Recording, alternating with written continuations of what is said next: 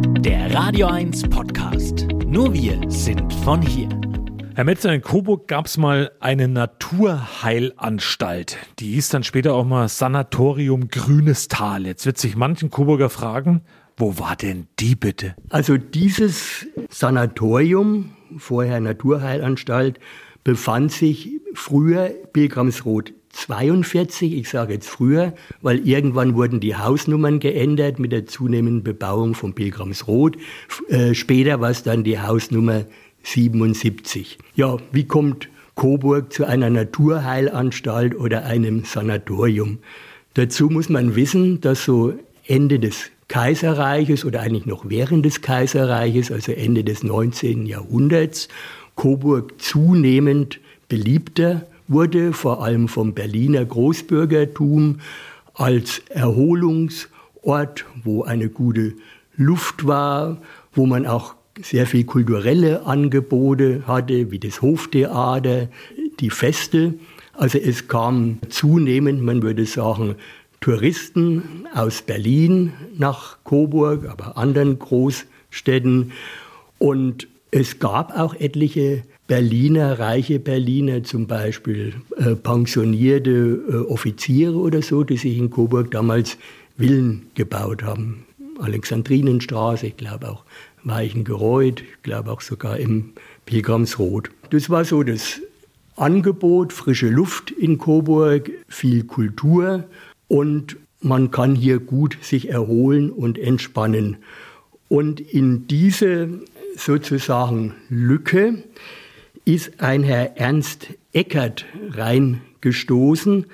Vielleicht noch vorausgeschickt, ich habe auch im Coburg Magazinforum mal was zu diesem Sanatorium geschrieben und da kam eine Rückmeldung vom Enkel dieses Herrn Ernst Eckert und der hat mir dann berichtet, mein Großvater Ernst Eckert hat das Anwesen 1892 mit den beiden Gebäuden gekauft und hat dann eben, das war 1894, einen Bauplan vorgelegt für einen Mittelbau.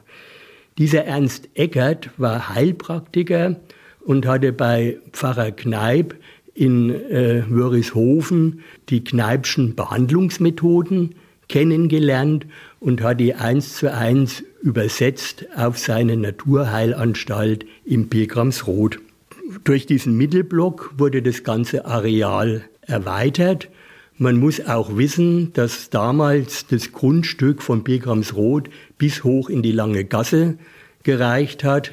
Es gab damals also auch sogenannte Luftbäder. Man war der Meinung, frische Luft kann auch Krankheiten bis hin zu TBC lindern oder heilen. Das heißt, hinter dem Haus waren Richtung Lange Gasse auch Liegeterrassen und es gab Anwendungen eben nach Kneipp, nicht nur diese Wasseranwendung, sondern ging es auch um Bewegung, Ernährung und so weiter. Der Großvater, der diese Naturheilanstalt, dieses Sanatorium betrieb, verstarb 49 und man vermutet, oder sein Enkel vermutet, dass bis Anfang der 40er Jahre dieses Sanatorium in Betrieb war.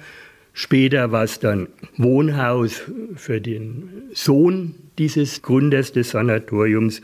Und wie gesagt, Ende der 1970er Jahre wurde das Ganze abgerissen für eine gestaffelte Wohnanlage dort auf dem Grundstück. Das Herzogtum Coburg hat natürlich auch einen Aufschwung als, ja, ich möchte mal fast sagen, Kurort oder Erholungsort oder als mondäner Aufenthaltsort gewonnen, infiziert durch Oberhof.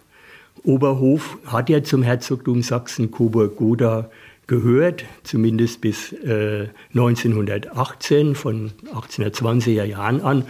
Und dort war schon ein ganz mondäner Wintersportbetrieb zugange mit Bobbahn und äh, Golfhotel und so weiter.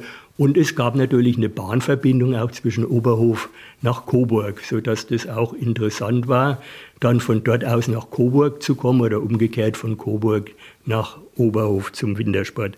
Herzog Karl Eduard war auch begeisterter Wintersportler. Es gibt Fotos, wo er mit Langlaufski unterwegs ist in Oberhof oder wo er auf der Bobbahn ist oder beim Skispringen zuschaut. Und noch ganz interessant, bereits 1920 wurde eine private Stadtbuslinie vom Bahnhof ins Pilgramsrot eingerichtet, um also Sanatoriumsgäste vom Bahnhof da ins Pilgramsrot hoch zu befördern. Herr Metzer, eine Frage stellt sich jetzt mir noch beim Sanatorium Grünes Tal. Pilgramsrot, Grünes Tal, hat das einen Zusammenhang und warum hieß es Grünes Tal? Der obere Bereich des Pilgramsrodes hieß eigentlich schon immer Grünes Tal, weil es war ja damals auch unbebaut. Es kam noch dieses Seidental äh, von der Brandsteinsebene, die Helle runter. Und ältere Coburger werden sich noch an die Grüntalterrassen oben im Pilgramsrot erinnern. Am Anfang auch ein Ausflugslokal, später das Vereinslokal vom Kreidler Club, also diesen Mopeds zunehmend ein bisschen verrufen. Haus gibt's noch, Pilgramsrot, Haus Nummer 113. Euer Sender für die Region zum Mitnehmen der Radio 1 Podcasts. Wir freuen uns über eure Abos bei Spotify, Apple Podcasts, Google Podcasts, Amazon Music und bei dieser und natürlich auch über alle Kommentare und Bewertungen. Mehr zu Radio 1 findet ihr auf www.radio1.com.